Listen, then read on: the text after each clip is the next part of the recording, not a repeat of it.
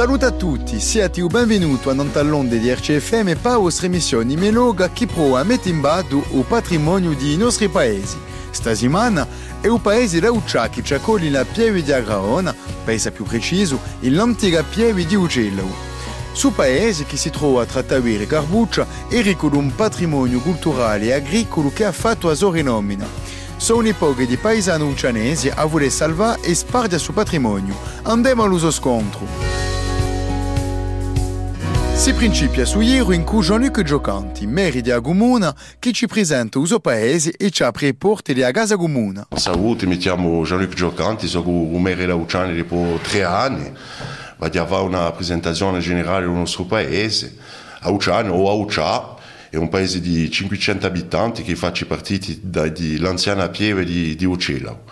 Siamo a 420 metri d'altitudine, in Dawa di Graona, vicino alla città di Aiaccio, siamo a 28 km. Siamo uno dei 10 paesi che compongono la comunità di comuni di Uccello e Prunelli. Il punto più alto del paese si trova a, a Punta d'Isa, a più di 1630 metri d'altitudine. La superficie del nostro paese è di 28 km quadrati e siamo, come avevo detto al principio, 500 abitanti, eh, piuttosto lontani dai 1000 abitanti recensati dopo la guerra, eh, la seconda guerra mondiale ma possiamo constatare quantunque una, una bella attrattività del nostro paese eh, perché non eravamo a 300 abitanti 30 anni fa. Oggi il nostro paese si, enfin, lo sviluppo del nostro paese è assai importante abbiamo una scuola, un scambio di posta, una mairie, casa comune, eh, i commercianti, una spizzeria,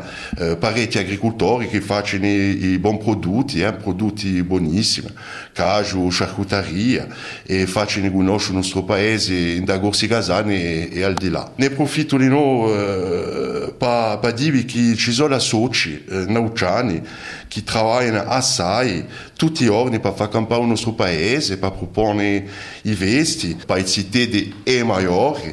Eh, per trasmettere ai, a tutte le generazioni la nostra cultura, il nostro patrimonio, la nostra storia, la nostra lingua, eh, ciò che noi siamo finalmente.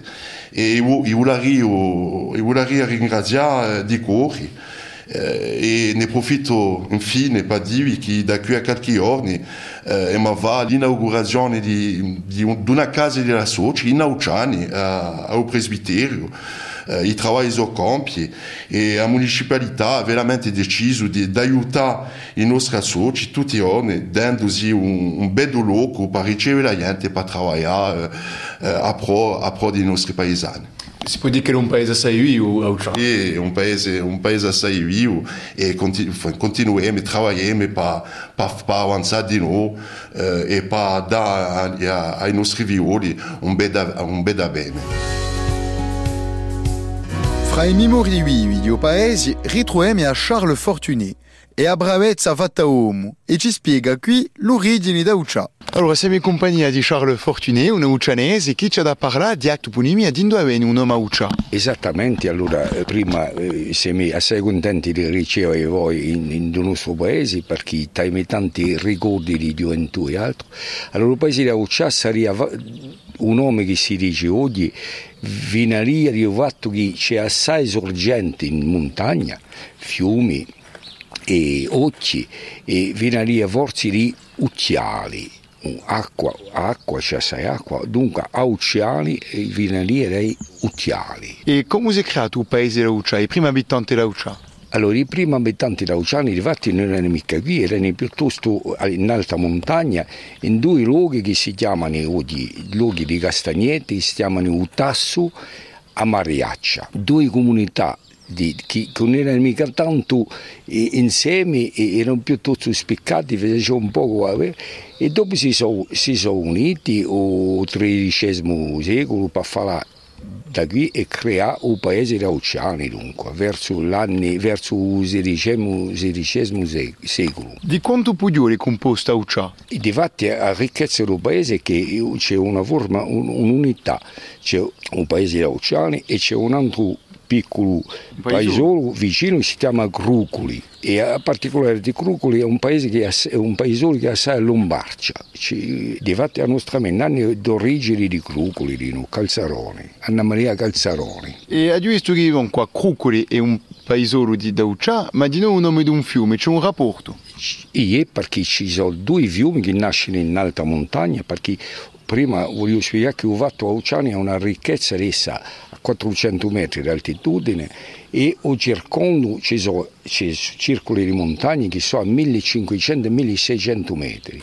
E per questo la ricchezza europea è stato il castagneto tanto perché i castagni vanno da, da 400 metri a 1000 metri il castagneto che era una ricchezza tanto e malosamente ricchezza tanto oggi non è più ricchezza perché ho fatto di tanto affare da spiegare, non c'è più esportazione di castagni come c'erano intanto, chi facevano campare tutti i famigli del paese tanto. Pascalo Briscaglia è presidente dell'associo Ramentati, un associo che si impegna assai in dei parecchi progetti a pro di salvezza di un patrimonio. Pascal Brescaglia, donc auchanese, et puis président de l'associo Ramentati, associo di salvezza di patrimonio d'Aucha, matériel et immatériel. Qui est au scope de l'associo Ramentati ben, C'est-à-dire qu'on fait des ayoutes pour nettoyer les, les chemins, euh, pour nettoyer les églises, les, les chapelles, euh, parce que bon, c'est vrai que la mairie ne peut pas faire tout elle-même, hein, donc euh, on fait appel à toute la communauté, on fait des mérindelles qui permettent aux gens de se retrouver, de se réunir, surtout les personnes un peu plus anciennes, parce que bon, il y a une autre association qui fait des jeux pour les enfants, des activités. Nous, on est surtout euh, bon sur euh, que les gens se retrouvent. Euh, on fait des conférences. Euh, on a fait des, une conférence il y a deux ans sur la Première Guerre mondiale. Donc euh, toutes les gens qui sont partis, tous ceux qui sont morts, leur parcours, où ils ont été.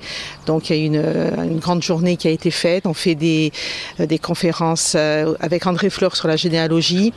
Euh, là on va faire une conférence avec Monsieur Orson sur les eaux des rivières, puisqu'on a des rivières autour, on a des, des, fontaines, on a des sources. Donc il va venir cet été nous faire une conférence sur ce, le livre qu'il a, qu'il a écrit. Et donc voilà, on essaye un petit peu de, sauver notre, notre village et, en plus euh, de montrer aux jeunes générations tout ce qui se perd. Et tout ça autour de, de moments de festivités comme Merendel, donc pour la Toussaint, pour Pâques et euh, l'été aussi, parce que les gens arrivent l'été ils en ont besoin de se retrouver, de parler, de voilà, tout ce que, par exemple, mon père qui, a 91 ans va faire une petite causerie où il va expliquer cet été la vie d'Anouchane pendant la Seconde Guerre mondiale. Donc avec les Italiens qui étaient là, avec euh, euh, euh, ce qu'ils vivaient, comment ils vivaient, euh, avec le peu qu'ils vivaient, ils étaient quand même heureux. Voilà, donc il faut que tout le monde le sache parce que tout se perd, comme de partout, dans tous les villages, et ça permet aux gens de se retrouver et d'apprendre des choses sur leur village. Donc là, on, on, fait un travail donc sur la toponymie, donc retrouver tous les noms des lieux qui se perdent. Comment vous travaillez justement sur la toponymie? Alors on a pris des, on a demandé à la mairie, donc euh, Monsieur Jocante nous a, on est allé sur le cadastre. Donc on a fait des photocopies, mais en format 3 qu'on a collé avec Maria et, et, Dominique. Et on essaye de retrouver là aussi, parce que pour que ça soit validé, il faut au moins trois personnes qui donnent le même nom. Donc euh, ce n'est pas simple. Parce qu'il y a des noms, mais après on demande, et les anciens, il y en a, très, il y en a plus beaucoup. Après, il y a certains noms, on, enfin on connaît les surnoms, mais pourquoi? Le principal, c'est le pourquoi. Pourquoi là, il y a au campanile et l'église est en bas. Voilà, on essaye de, de, de travailler là-dessus. Donc, on est un petit groupe. Donc, il y a le bureau de la Soch.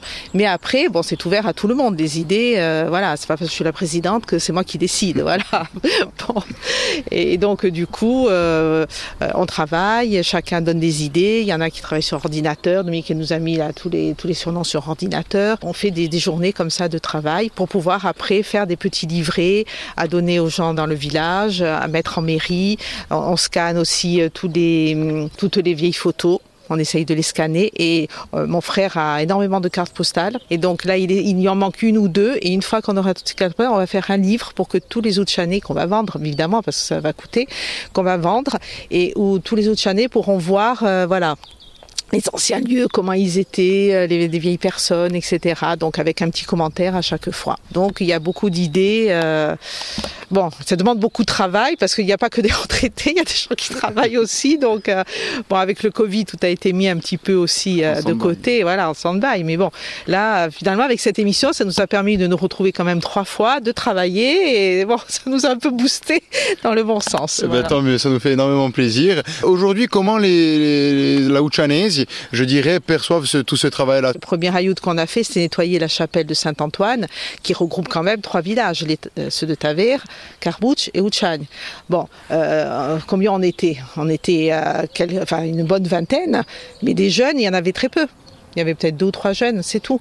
Donc là, on a refait la chapelle avec, bon, heureusement qu'on a Charles qui est, qui est maçon, donc qui nous a beaucoup aidé, Charles d'Église-Pos.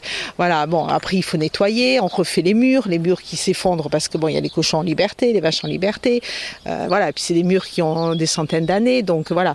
Donc ça, c'était notre premier gros travail. Donc là, on était contents parce que, euh, voilà, il y avait quelque chose qui se voyait. Mais bon, les gens, les jeunes n'ont pas réalisé, euh, voilà, l'importance de, de garder en état tout ce qu'on a. Après, il y a la chapelle à Croc qu'on aperçoit, elle est derrière l'olivier. Là, bon, enfin, bon, un olivier, il y a la chapelle. Là aussi, elle est crépie parce qu'à un moment donné, il fallait crépir. Donc, on avait demandé à l'ancien maire la possibilité d'enlever un morceau de crépi pour voir les pierres si elles étaient belles. Euh, on a appelé euh, Diana Demar qui nous a dit ah oui même si les pierres ne sont pas bien rectangulaires au contraire ça a un cachet donc euh, là c'est aussi un de nos projets de, remettre en état cette chapelle et d'enlever ce crépi horrible et tout. Bon après il y a, l'église aussi voilà donc ça c'est quand même du, du patrimoine voilà. Après il y a les petits chemins alors là, les petits chemins multiers, là, voilà. Après, il y a toutes les sources à remettre en état. Enfin, il y a énormément, énormément de choses. Et c'est vrai que la jeunesse ne réalise pas l'importance de, de, sauvegarder tout ça. Quand on fait tous les ayoutes, c'est pour euh, déjà euh, les chapelles, c'est pour toutes les fêtes qu'il y a à Outchan. Donc euh, la chapelle Saint-Antoine, c'est pour la Saint-Antoine. La chapelle de Crocoli, c'est pour Sainte-Marie. Et l'église, c'est pour la fête du village Saint-Antonin. Mais quand on parle aussi euh, de refaire les murs, on a une très grande châtaignerie. À un moment donné, dans les temps, c'est la plus grosse châtaignerie de, euh, de Corse. On dit à Cassanich, mais c'est y avait plus de châtaignerie qu'en Cassanich. Et à un moment donné, quand il y a eu ce problème du cynips du châtaignier, grâce à un apiculteur d'Ouchan qui fait partie, qui est le trésorier de la Soch. Vous étiez Christian Pérez, donc euh, qui est apiculteur, qui fait aussi de la farine de châtaigne. On a pu avoir le torimus et on a fait pendant deux ans des lancers de torimus contre le cynips du châtaignier, ce qui nous a permis de sauver les châtaigneraies d'Ouchan, parce qu'on a fait à plusieurs endroits stratégiques pour que ça puisse faire toute la châtaigneraie, puisque les mairies euh, n'agissaient pas. Euh, donc euh, on l'a fait nous, parce que bon, c'est notre patrimoine. Les châtaigniers, s'il n'y a plus de châtaigneraies à Ouchan, il n'y a, plus rien. Donc, euh, euh, il y a les cochons qui sont sous les châtaigneraies, il y en a qui font encore maintenant de la farine de châtaigne. Donc, on avait travaillé aussi là-dessus grâce à Christian Pérez. Et c'est important pour nous, parce que euh, c'est notre patrimoine.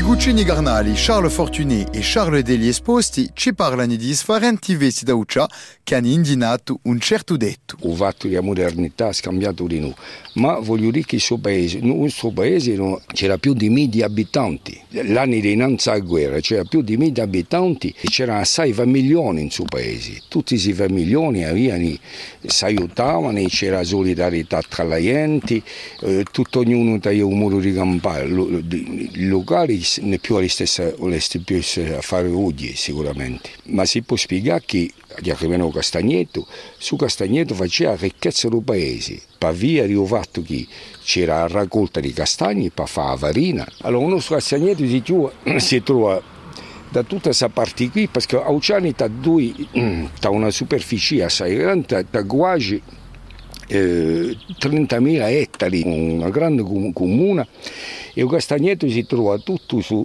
tutto Iru di, di sul circolo delle montagne qui.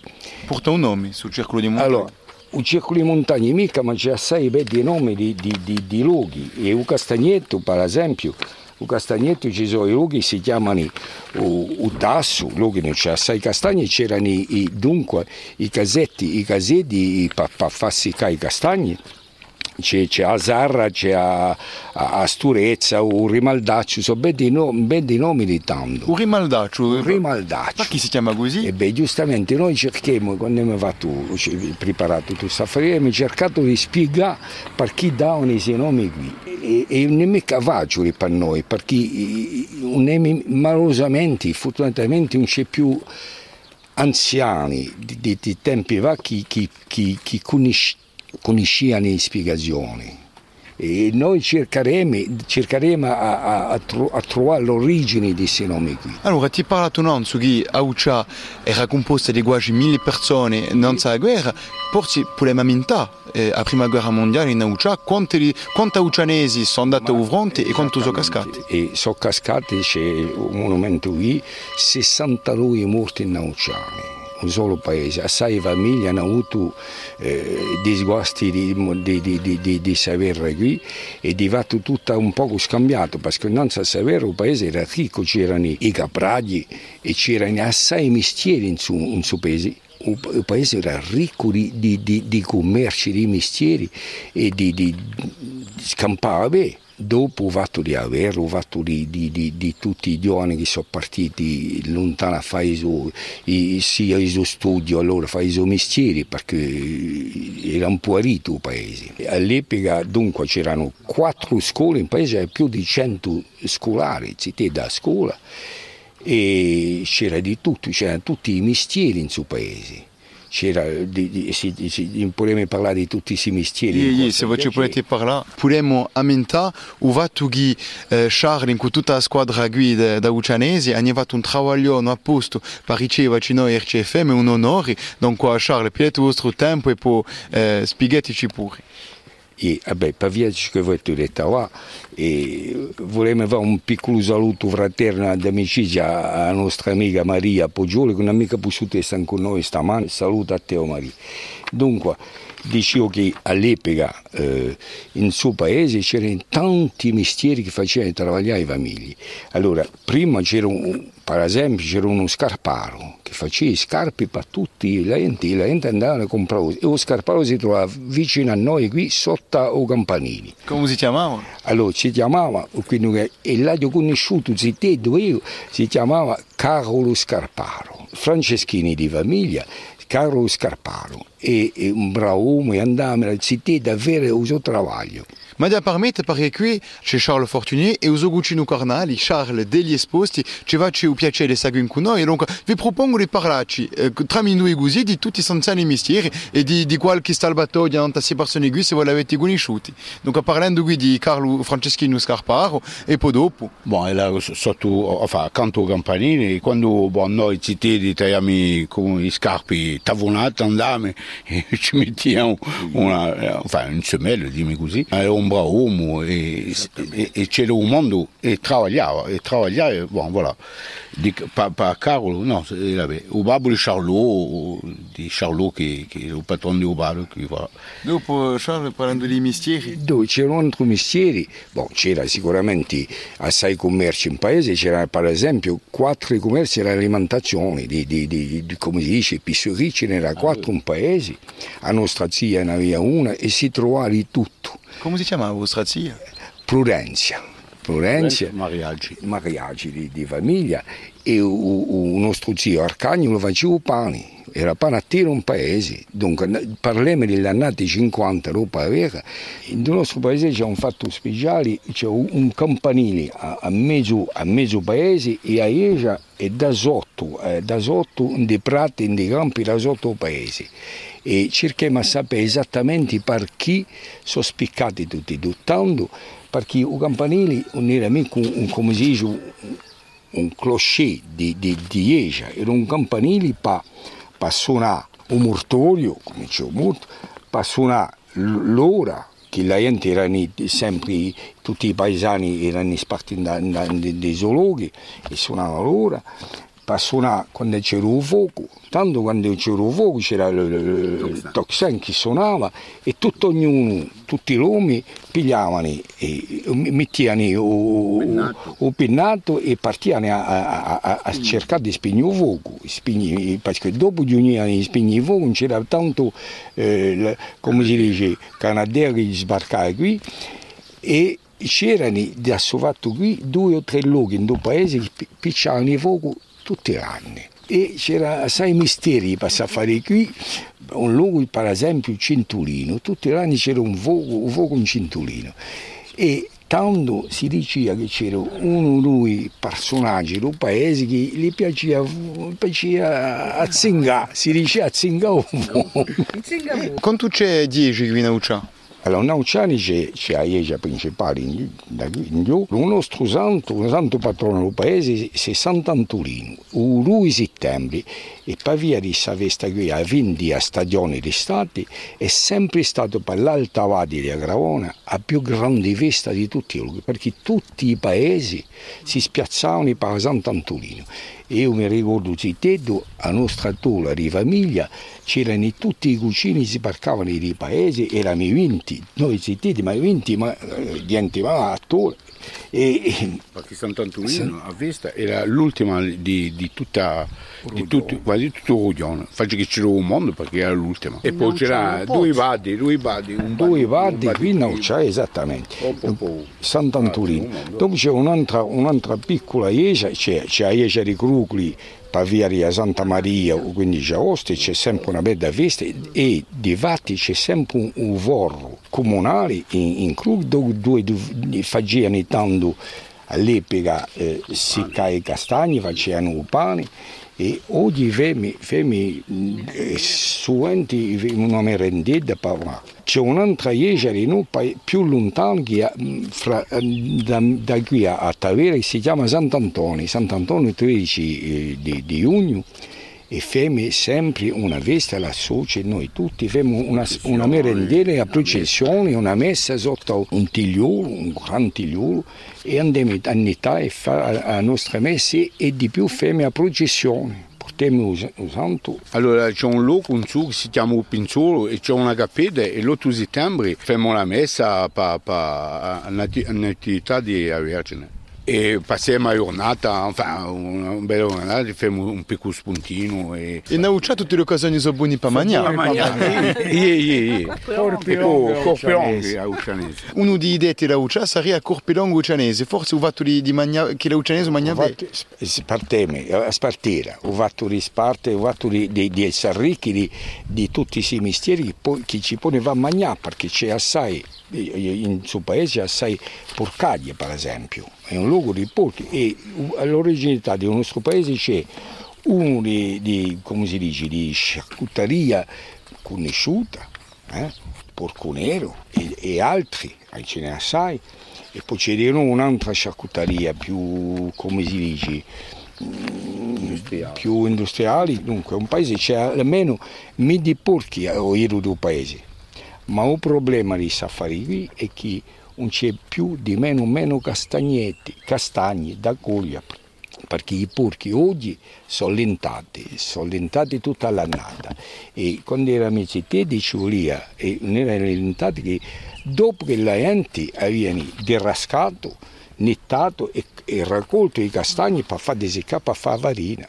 Ma malosamente oggi non si Dopo faccia più. vent'anni i porchi, Ecco. i porchi mangiano questi di castagni. Domenico Orsoni è un aucianese che fa parte della socio Rammentati. Ci parla di qualche nomignolo di un paese in due astuso e assai presenti. Domenica Orsoni, sono nativo di un paese e voglio presentare i cognomi un paese, perché in questo paese c'è 40 casati in grosso eh, e c'erano 300 cognomi, eh, 10 volte di più. Perché hanno chiamato la gente così? Quando c'erano Poggioli, per esempio, Poggioli c'era Siso, c'era Marceau, dopo c'erano nomi eh, Bedi, Ma- Magnino, Murino, Vulpino, Tupino, vedete, eh, quasi si può fare un poema. E poi c'erano i buriconi, i burredi, c'erano il battarcedo, c'era il ratto, il pivolo, il camedo, il gamba, il rustino, sia donne di noi, sia Catalina Caguadona, Santa Pasqualona, Battissina Scarpona, Giulia Cugnona, Santa Vigurina, a Biancolina, Luci Rossi, c'era eh, a Russia, a Mallawate, boh, ce n'erano tanti, tutti i donne avevano un nomignolo, un cognome e così eh, si chiama Poggioli, ma Poggioli ce n'è tanti e allora ognuno aveva il suo nomignolo e così si poteva di, di volte anche, si- come diceva Charlo prima, non si conosceva mica a casata, si conosceva che un nome. Allora, un nome era soprattutto l'animale, perché, bon, vedete, Rustino, per esempio, mio babbo si chiamava, o chiamavano il parachute, ma ce n'era qualche nome pinzuto di noi, eh? Siso, parachute, eh, Marceau, sono nomi piuttosto francesi, eh, che corsi, ma facendo onda, tutte di, di, di rendere corso. Eh. In, vostra famiglia avete un nomignolo di Ie, partic- ie, allora noi ci sono i balanzoni, mi zie di canto di mamma sono balanzoni perché sono maior e costoso, tipo eh, assai pesanti. In Auciano si dice di corpi lunghi, Tavira so... eh, Piazza Nobili. Piazza Nobili, Bucugnà, Sottaocci Bucugnà, Piazza Nobili Tavera, st- Corpi lunghi aucianesi, stramunciati caruccesi, traditori operaci, tutti i gabugni cotolesi, poche mole tavacacce e fior di lome, no, sono macchiaioli, ma mi babone che era di vero, di Gia, fior di lome, allora che sono macchiaioli, sono veraci, voilà. Eh, eh, Fior di nome è piuttosto eh, ca- carbucesimo. Allora io sono un orzone, mio babbo viene piuttosto da, da Vero, eh. Eh, mia mamma piuttosto di Perre.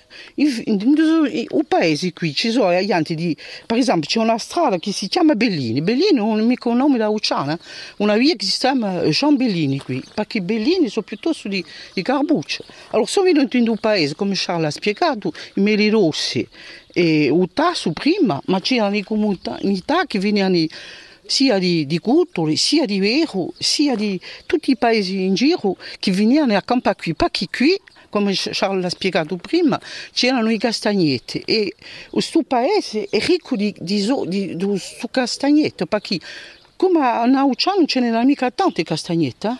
perché Tavere troppo, troppo in su, ce n'è meno, Carbuccio non. È mica ricco di castagni come a Nauciano, e a Ucciano sta ricchezza qui, 1200 famiglie, prima hanno parlato di mestieri, i mestieri c'erano tanti, un coiffore, un stazionario, quattro epicerie, c'era un dancing, c'era, c'era, c'era un, un cinema in paese, vi rendete conto, era una piccola città, negli anni 50, io l'ho conosciuta, eh, sono nato nel 57, boh, ho conosciuto tutti questi mestieri, E- eravamo indipendenti.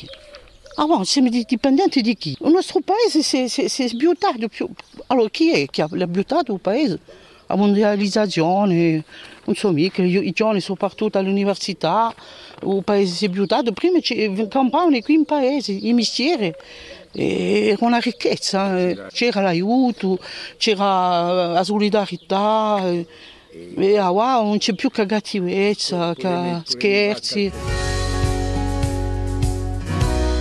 Così si compie nostro giro in qui do paese Laucia. Speriamo che avete passato una bella storia nella nostra compagnia. Voglio ringraziare tutti i laucianesi che hanno partecipato a suo riporto. Pascalo Briscaglia, Charles Deli Esposti, Domenico Orsoni, l'associo Ramentati, Ugaffè Amouvre, Umeri Jean-Luc Giocanti e un ringrazio particolare a Charles Fortuny, senza uguali un Cesarea Pussutu va tutto Noi ci dimo a presto a Nontalonde di Avregon Samur.